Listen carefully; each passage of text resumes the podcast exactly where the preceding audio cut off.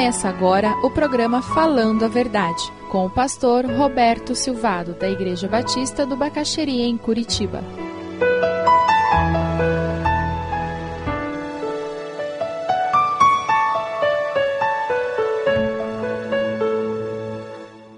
Atos 13, a partir do versículo 1, versículo 12.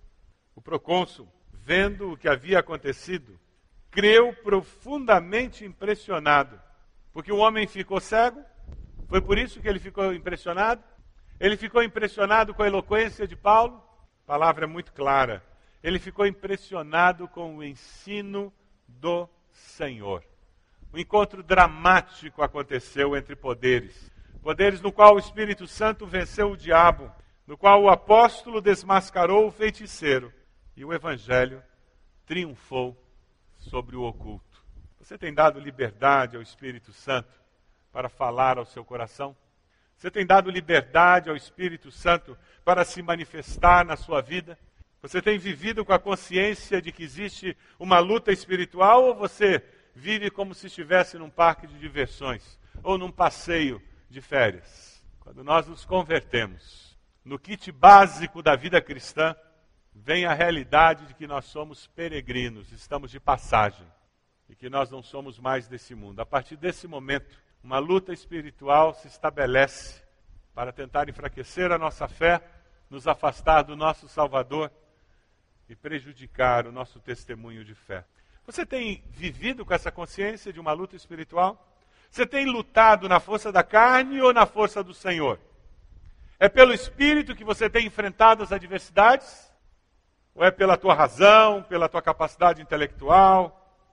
Você tem permitido que demônios oprimam a sua vida e você tem simplesmente se deixado levar? Ou você tem lutado em nome de Jesus?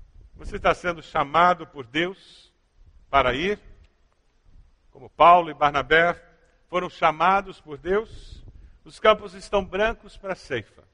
Milhões esperando por você. Esperando por resposta que traga vida eterna. Você está sendo chamado para enviar. Deus deseja que você fique aqui, porque Ele quer usar você como base para envio daqueles que estão sendo chamados para ir. Você tem dado uma oferta regular de missões. Várias pessoas já têm entregue o dízimo do dízimo para missões. Eles entregam seu dízimo mensalmente e tiram 10% do dízimo. Seria 1% da renda total. E eles direcionam para missões.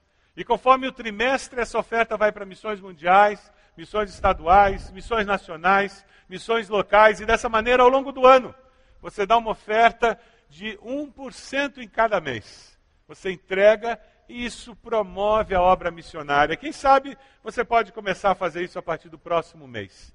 Entrega o seu dízimo, entrega o dízimo do dízimo para missões. Seria 1% da sua renda. Eu vou colocar ali para missões. Dessa maneira você estará enviando financeiramente, mandando bilhetes, mandando notas, telefonando. Nós temos os telefones e periodicamente colocamos os telefones dos missionários no boletim, dando uma palavra de encorajamento, entrando no Orkut, a maioria deles tem Orkut, alguns têm blog, e dessa forma você encoraja-os a perseverarem nessa obra.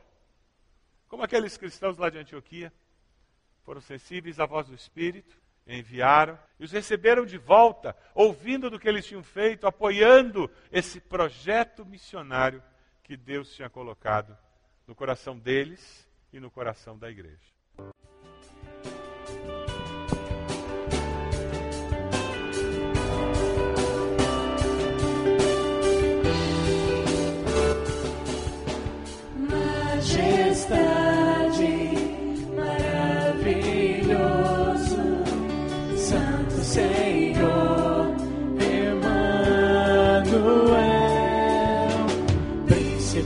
Da paz, justo Senhor, sacrificado, coroado Rei.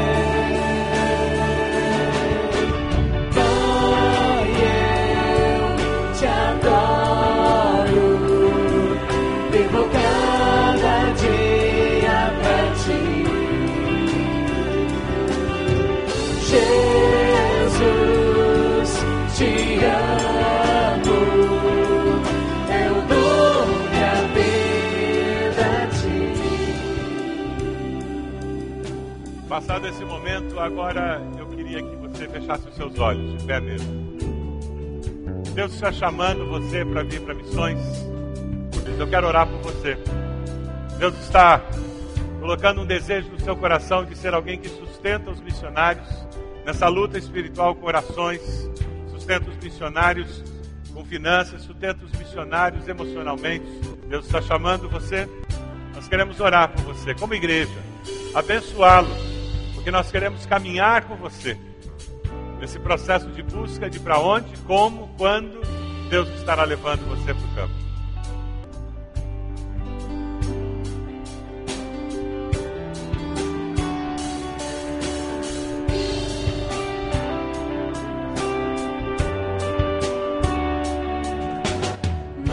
majestade, maravilhoso, Senhor, Emmanuel, Príncipe da paz, justo Senhor, sacrificado, coroado Rei.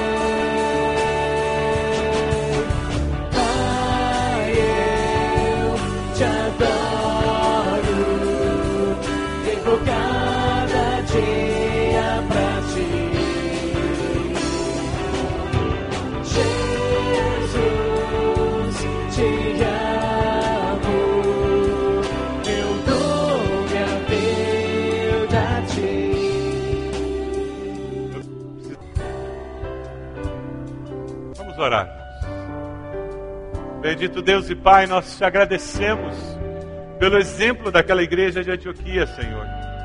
Te louvamos pela maneira como o Senhor usou aquela igreja naqueles dias e te damos glórias pelo privilégio que nós temos de saber que o Senhor pode nos usar hoje como igreja também, igreja do Senhor Jesus, uma igreja cosmopolita com pessoas diferentes, mas unidas pelo sangue de Cristo Jesus. Ó Deus, abençoa esses teus servos que estão dizendo: Deus falou comigo, o Espírito Santo tocou no meu coração. Ó Deus, confirma essa chamada nos seus corações.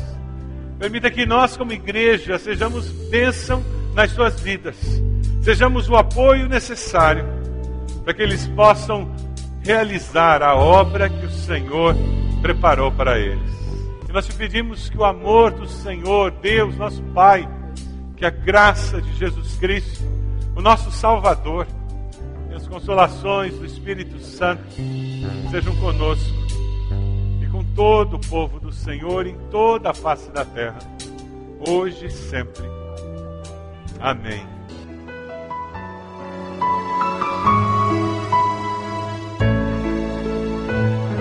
Se você deseja adquirir a mensagem que acabou de ouvir, ligue para 41 3363 0327. Mencione o título ou o dia da mensagem e envie um e-mail para vida@ibb.org.br.